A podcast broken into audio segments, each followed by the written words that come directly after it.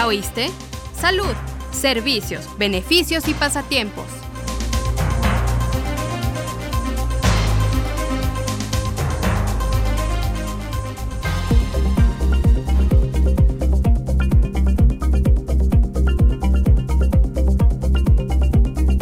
Bienvenido a tu programa ¿Ya oíste? Hoy contamos de nueva cuenta con el doctor Manuel Palacio Ramos. Doctor Palacios, bienvenido. Muchas gracias, Fer, por la invitación. Doctor, ¿qué es la bipolaridad? La bipolaridad o trastorno bipolar es un tipo de padecimiento psiquiátrico en el cual hay alteraciones emocionales y del pensamiento. ¿Es curable? Eh, no es controlable. No se conoce las causas que la originan, por lo cual eh, se sigue investigando o se han ido descubriendo algunos genes que, tienen, que participan en, en el trastorno bipolar, pero todavía no hay una detección clara y específica de qué es lo que la causa. ¿Es una enfermedad muy común aquí en nuestro país, en México? A nivel mundial, sí, sí en México y a nivel mundial, más o menos la prevalencia es como del 1.3-4% de la población general. ¿Necesariamente se controla con medicamentos? Es, eh, no, no necesariamente, pero en la gran mayoría de, de la gente. Es una alternativa que tenemos por si una persona está teniendo síntomas o está teniendo dificultades en manejarse a nivel familiar, social, laboral, entonces eh, los medicamentos son una muy buena opción. ¿Y cuáles son esos síntomas? Los síntomas eh, depende del trastorno bipolar.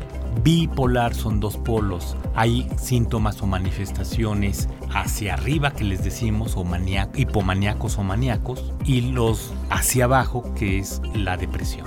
Hay trastorno bipolar 1, que eh, la diferencia es que se manifiesta al inicio o en la primera ocasión con una fase de manía y esa es como su, su principal característica. El, el, trastorno bipolar tipo 2, están los dos, son, son síntomas más suaves, pero hay depresión también. ¿Se manifiesta a cualquier edad? Eh, a partir de, de los 15 años hacia arriba pueden empezar a manifestarse. Recordemos que eh, tanto los niños como los adolescentes todavía no tienen una estructura de personalidad ya consolidada. Este, entonces se, se, este tipo de padecimientos es más aparecen ya hacia el adulto joven para arriba. Hasta los 45 años es la primera manifestación y de, de ahí en adelante. ¿Quién padece más esta enfermedad, hombres o mujeres? Las mujeres tienen un poco mayor de, de frecuencia. ¿El ISTE tiene tratamientos para ayudar a las personas con esta enfermedad? Sí, por supuesto. Tanto a nivel de consulta externa como si un paciente tiene alguna crisis que requiera una hospitalización, también se le brinda. ¿Esos tratamientos que son con medicamentos son de por vida? Es muy complicado decir eso. Eh, eh, llevan muchísimo tiempo, sí. Eh, aquí aplica mucho el que tienen que pasar muchos años, cinco años, sin ningún síntoma como para poder pensar si se le baja o hasta quitarle algún medicamento. Pero son muy nobles los medicamentos que están, en, en general tratando de responder, sí son para muchos años, para muchos pacientes sí es para toda la vida, pero les da una calidad de vida totalmente muchísimo mejor. Esto quiere decir que tienen apoyo de psiquiatras, pero también pueden recibir apoyo de otras especialidades como psicólogos o psicoanalistas. Eh, sí hay este, psiquiatras y psicólogos. Tienen este, estudios también so, para dar terapia, que, tiene, que, que, han hecho psicoanálisis y se va viendo eh, un pro, el proceso para darle atención, tanto en el medicamento como en la parte psicológica.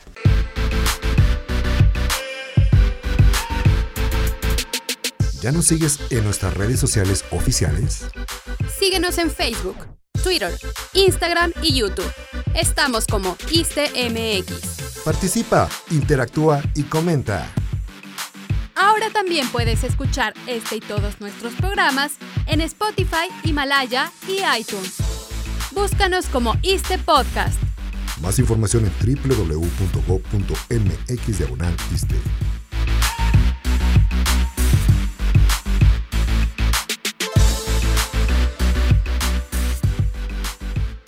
Doctor Palacios, ¿se tienen estadísticas de que ha ido aumentando o bajando esta enfermedad, lo que es ser bipolar?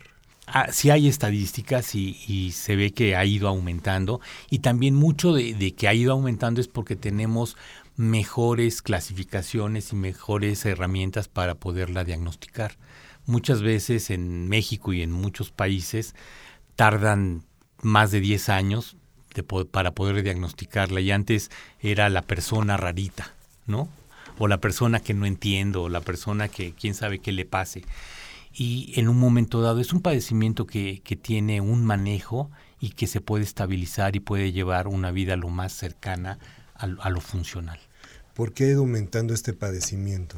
Uno, porque se ha detectado con, con mayor eficacia y dos, somos este, una población mayor que hace 10 años, entonces también eso va contribuye. contribuye.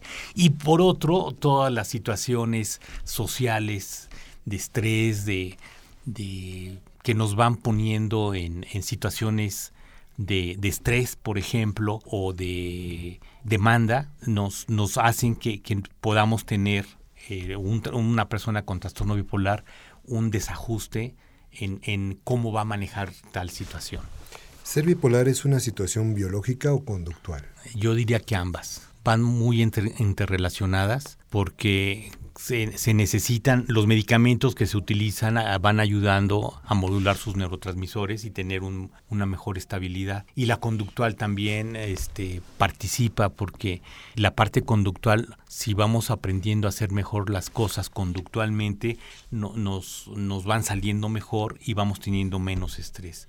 Y el estrés es un factor que nos puede desestabilizar. Doctor Palacios, para terminar esta plática, ¿puede recordarnos cuáles son las características principales para diferenciar esta enfermedad de otras, lo que es ser bipolar? Bueno, el, trastorno bipolar principalmente tiene eh, síntomas emocionales, en donde si estamos hablando de la fase maníaca, hay una sensación de, de, que yo lo puedo todo, no, hay, no veo riesgos, no planeo, cualquier persona que, que, me contradice, me sale rápidamente el enojo, la ira, la frustración. Este, puede haber síntomas psicóticos como alteraciones de la sensopercepción de tipo alucinaciones. Puede haber trastornos eh, del pensamiento, pensar que algo totalmente delirante, que yo puedo volar y entonces me puedo aventar de un primer piso para volar, ¿no? Entonces, esa es la parte muy riesgosa. Puedo hacer también operaciones este, riesgosas de negocios que me dejen en bancarrota. Entonces, este, todo eso puede ser parte de la fase maníaca. No duermo, estoy como súper activo. En la parte depresiva, pues, todas las, el síndrome depresivo, tristeza, llanto, pensamientos pesimistas, eh, nada me va a salir, todos están en contra de mí, para qué hago las cosas y todo me va a salir mal. Este, y entonces toda mi, mi actividad laboral se va al suelo, no, no, me paro, no me aliño, no, no me procuro, no como. Esa es la gran diferencia. Y hay que ver, porque hay personas que pasan de, un, de la parte maníaca a la parte depresiva. Y esa, esos cambios pueden ser muy rápidos o pueden ser no tan rápidos, depende de la persona y es importante recibir ayuda en estos casos. Es muy importante porque la calidad de vida puede cambiar tanto al paciente como a la familia, porque la familia eh, se ve con totalmente impotente de cómo poder ayudar a la persona y es muy importante que, que, que haya profesionales que los orienten. Doctor Palacios, gracias por la entrevista. Fue un placer, muchas gracias por la invitación, Fer. Esta fue una producción de la Unidad de Comunicación Social del ISTE. Se despide de ustedes Sailin Fernando y recuerda, tu bienestar es primero. Hasta la próxima.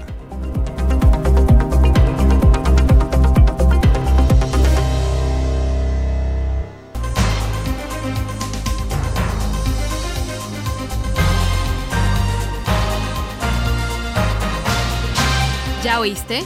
Salud, servicios, beneficios y pasatiempos